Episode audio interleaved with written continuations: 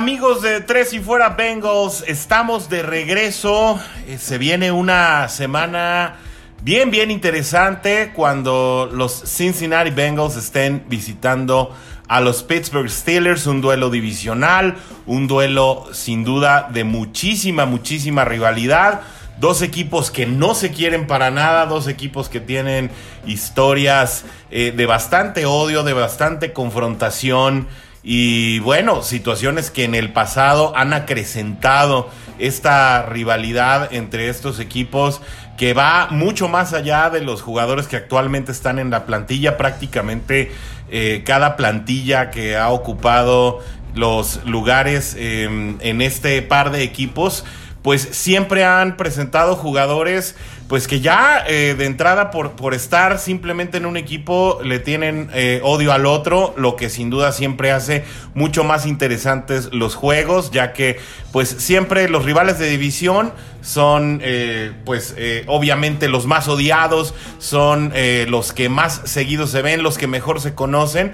Y en esta ocasión, cuando hay además una rivalidad más intensa de por medio, en donde hay un poco de odio deportivo y tal vez un poco de odio también fuera de la cancha, pues sin duda son ingredientes para que sean juegos bien, bien, bien interesantes.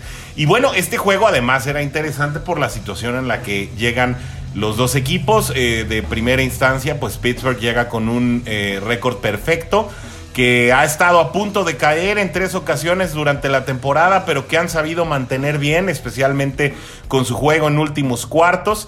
Y Cincinnati, que llega de una semana de descanso, en la que además eh, pudieron dar cuenta de los Titanes de Tennessee, eh, logrando su segundo triunfo de la temporada, lo cual los hace llegar ligeramente más embalados.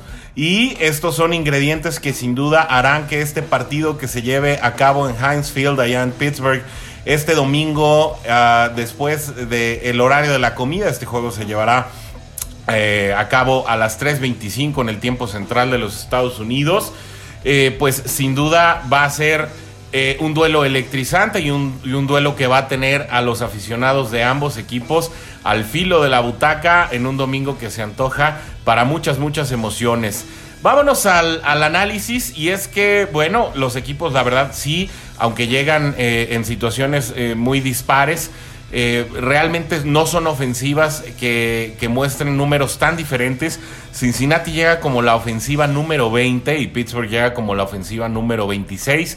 Aquí podemos eh, obviamente interpretar que el manejo del juego es el que es la clave para este equipo de Pittsburgh que sin ser una ofensiva arrolladora pues eh, se ha logrado llevar los ocho encuentros que lleva disputados esta temporada y esto obviamente habla pues también de, de un equipo eh, bien comandado, bien entrenado y que a pesar de que eh, en, su, en su staff de cocheo pues muchas veces se ha cuestionado la permanencia de Mac Tomlin frente al equipo acerero, pues ha logrado permanecer y ha logrado permanecer también con una racha bastante, bastante positiva en cuanto a ganados y perdidos. La gran diferencia está en la defensa. Cincinnati llega como pues eh, parte de, del, del segundo bloque de la liga, la defensiva número 21. Sabemos que no ha sido el fuerte de Cincinnati esta, este departamento, mientras que Pittsburgh llega siendo la defensiva número 4, una de las más feroces y esto dado sus personalidades.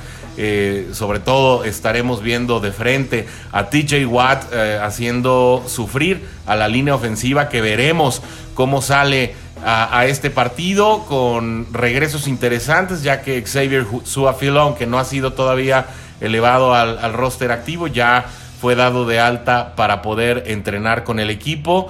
Jonah Williams puede ser que, que, ya eh, también regrese. Vamos a hablar un poquito más de, del reporte de lesionados más adelante.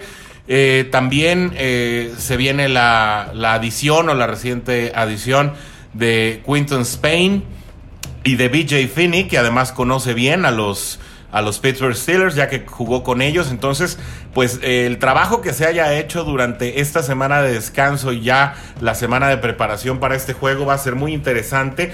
Una, una línea que aunque no sabemos todavía de bien a bien cuál va a ser, pues en definitiva podemos inferir que pues no va a haber trabajado en juegos eh, pues eh, con mucha antelación. Obviamente no va a ser una línea que esté bien compenetrada, bien combinada. Y esto pues sabemos que siempre puede ser un eh, motivo de, trastabilleos, un motivo de probables errores.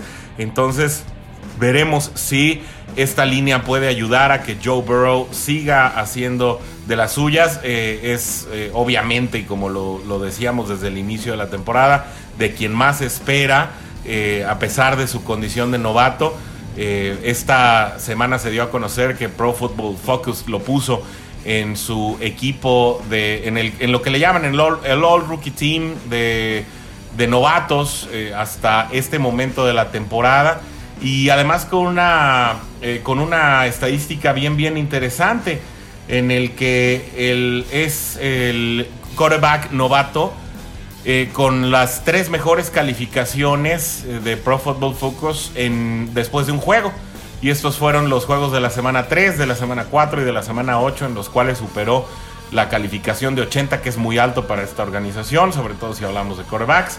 Eh, de manera que, bueno, si esta línea puede dar esa solidez y ofrecerle esa seguridad a Burrow, pues podremos estar viendo un cuadro más competitivo, unos bengalíes más competitivos, pero sin duda tienen que sobreponerse a esta ofensiva tan voraz que además eh, detrás de la línea de linebackers, que también es muy potente, eh, tiene a Joe Hayden y tiene a su comandante Minka Fitzpatrick, que sin duda también será un elemento del cual habrá que cuidarse. La, ofensiva de Cincinnati, que ha sido pues eh, prácticamente lo que más ha lucido en la temporada, eh, sí se encontrará ahora sí con un rival de mucho poder que puede neutralizarlos y que con ello obviamente puede hacer unidimensional el juego de Cincinnati y meternos en serios aprietos. Eh, Cincinnati es la ofensiva por pase número 15 en la liga, un avance de tres lugares con respecto a la última medición que revisamos. No así la de Pittsburgh, que está en el lugar 22. a esto se agrega que si bien Ben Roethlisberger no ha estado entrenando con el equipo esta semana por haber estado en contacto con una, un jugador que sí fue incluido en la lista de COVID-19 como contagiado. Sí es muy probable que, eh, juegue el domingo. El incidente también que presentó en el último juego en la rodilla y que lo hizo salir por algunas jugadas parece no ser de cuidado. El mismo, el mismo dijo el lunes que estaría bien, sin ningún problema. Y eh, en juego por tierra, pues francamente no ha sido la especialidad de ninguno de estos dos equipos. Cincinnati llega en el lugar 26 de la liga, Pittsburgh llega en el lugar 24. Eh, atrás quedaron los tiempos, sobre todo de Le'Veon Bell, eh, que, hacía de esta ofensiva terrestre algo muy, muy potente, algo de mucho miedo, pero que sin duda en este momento, pues no, no será el caso así. ¿A qué debemos estar poniendo mucha atención? Pues obviamente del lado de Cincinnati, eh, lo que mencionábamos hace un momento, que puedan cuidar bien a Joe Burrow para que pueda estar haciendo funcionar eh, la ofensiva por pase y esto brinde la oportunidad de que se creen algunos espacios para que Giovanni Bernard, y vamos a hablar solo de Giovanni Bernard porque Joe Mixon eh, está, bueno, ya estamos dando prácticamente todo el adelanto de la, de la lista de lesionados. Joe Mixon está cuestionable para poder jugar el domingo, es decir, si bien no está descartado, es muy muy complicado que se presente. Normalmente cuando un jugador está cuestionable en el reporte del viernes, es muy poco probable que juegue el, el, domingo. Y también Samaje Perrine eh, tuvo una, una lesión que lo mantuvo alejado eh, durante la semana de descanso, sin embargo participó eh, ya eh, por completo en las prácticas de esta semana. Entonces, lo más seguro es que podamos estar hablando de que Samaje Perrine pueda estar generando, desempeñándose en esta parte de respaldo para Giovanni Bernard, dándole descanso en algunas jugadas. Y sin duda veremos a Bernard tratando de pescar el blitz, situación que, en la que se ha desempeñado muy bien eh, en esta temporada. Así va a ser también el caso de Drew Sample, quien lo veremos alinear, pero no muy probablemente lo veremos en muchas trayectorias de pase. Eh, y esto, eh, si se puede lograr como se logró en el partido contra Tennessee, que además pues es una fórmula ya exhibida y que sin duda Mike Tomlin y su equipo pues habrán tomado nota de este asunto y buscarán algunas oportunidades de señuelo y de blitz desde fuera que puedan desequilibrar al, bloqueo de Cincinnati.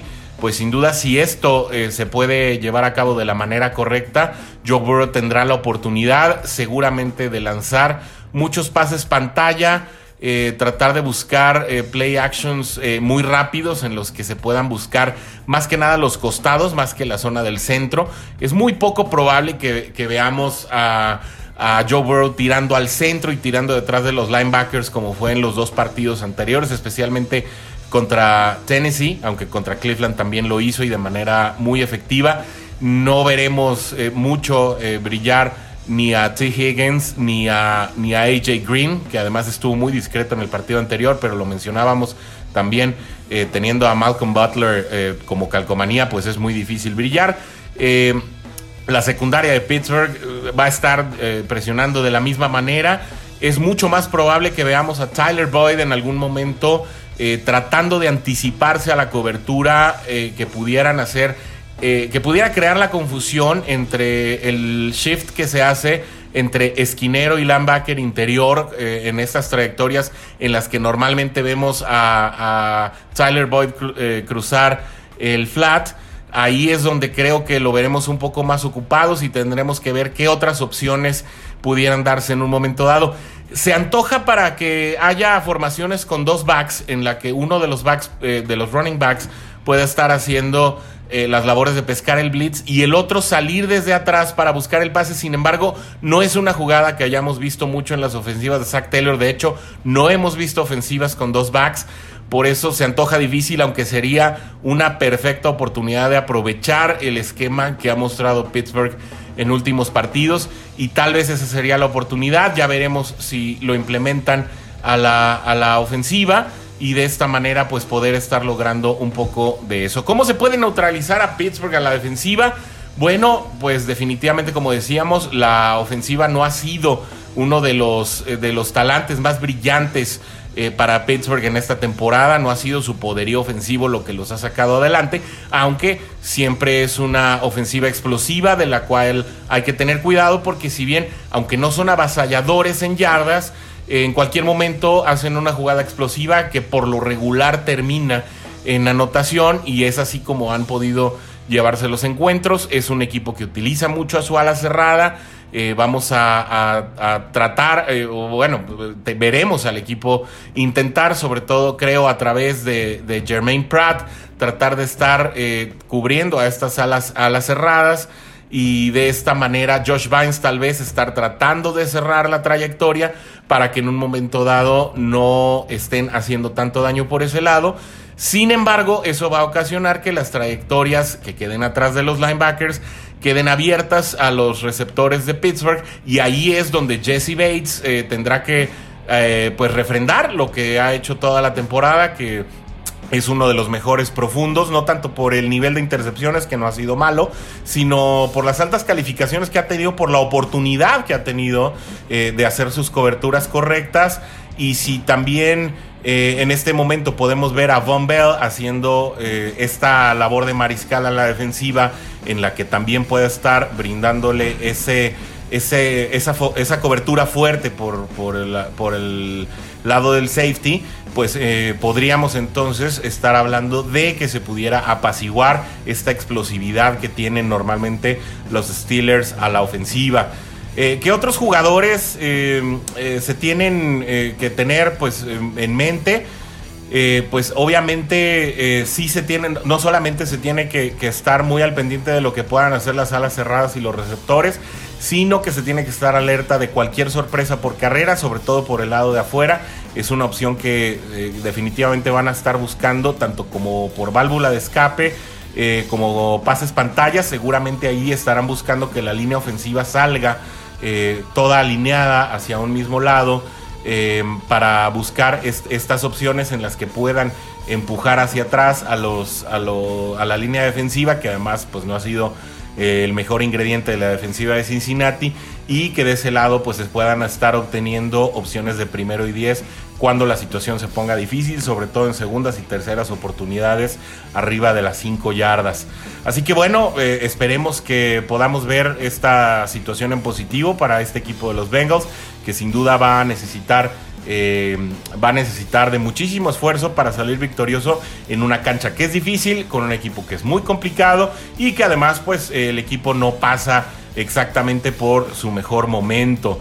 Eh, obviamente este es un partido que tal vez en un par de años será muy muy interesante entre dos equipos que seguramente serán contendientes de la división.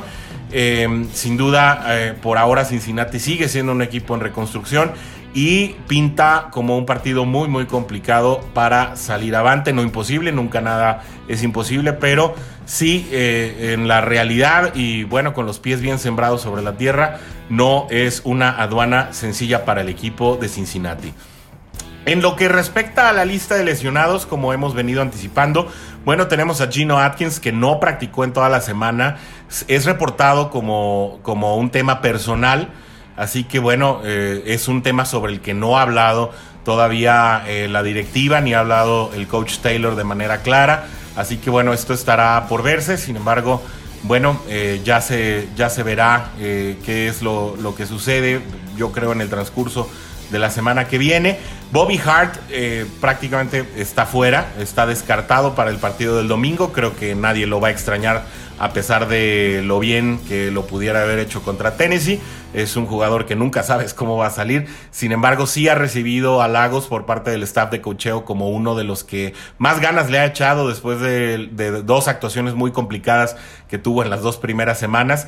Y francamente sí, sí se ha notado progreso en, eh, por parte de Bobby Hart, sin ser eh, muy destacable, pero sí, sí se ha notado un progreso, se ha visto un poco más seguro y, y eh, conforme han transcurrido los juegos ha mejorado ligeramente, tampoco ha sido una mejora sustancial y veremos pues que, que es el ajuste que se realiza en, esta, en esta posición de tackle ofensivo por, por la parte derecha, en donde, bueno, pues seguramente estaremos viendo a Michael Jordan eh, o alguna de las nuevas adiciones, ya lo veremos.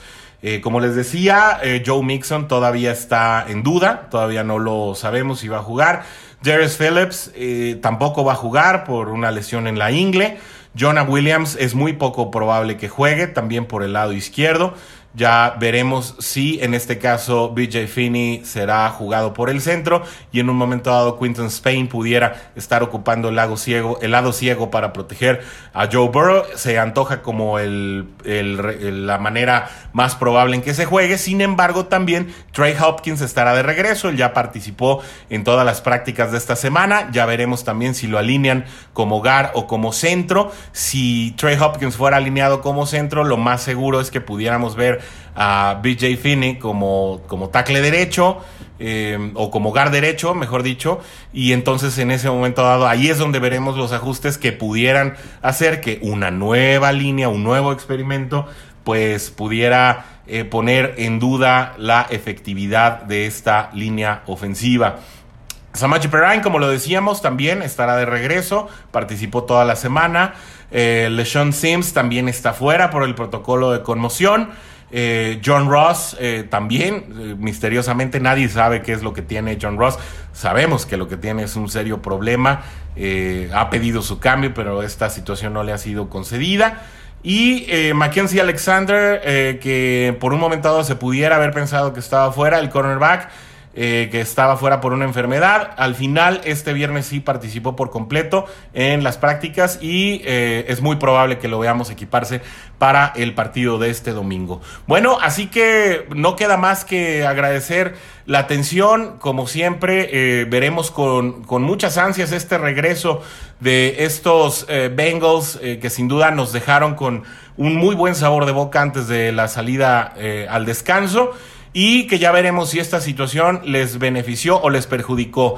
Más que la victoria, esperamos un buen juego, ojalá y que la manera en que Pittsburgh juegue sobre todo a la defensiva, no neutralice a una ofensiva que mostró cosas interesantes en el partido anterior. Y ya veremos, ya veremos este resultado. Nuestra predicción, creo yo, será algo por ahí del 27-20 en favor de Pittsburgh. Ojalá me equivoque, ojalá Cincinnati pueda salir con la victoria. Sin embargo, esto no lo podremos comprobar hasta que estemos platicando nuevamente por esta vía el lunes. Un placer estar con ustedes. Se despide su amigo Orson G. Hasta la próxima. Tres y fuera. Hola, soy Rudy Jacinto, creador de Tres y Fuera. Si te gustó el programa de hoy, suscríbete a este y otros podcasts de la familia Tres y Fuera. Tres y fuera NFL, Tres y fuera fútbol, Tres y fuera de tu equipo favorito y claro, el canal de Tres y fuera YouTube con videos todos los días, porque si tu equipo existe, Tres y fuera lo cubre.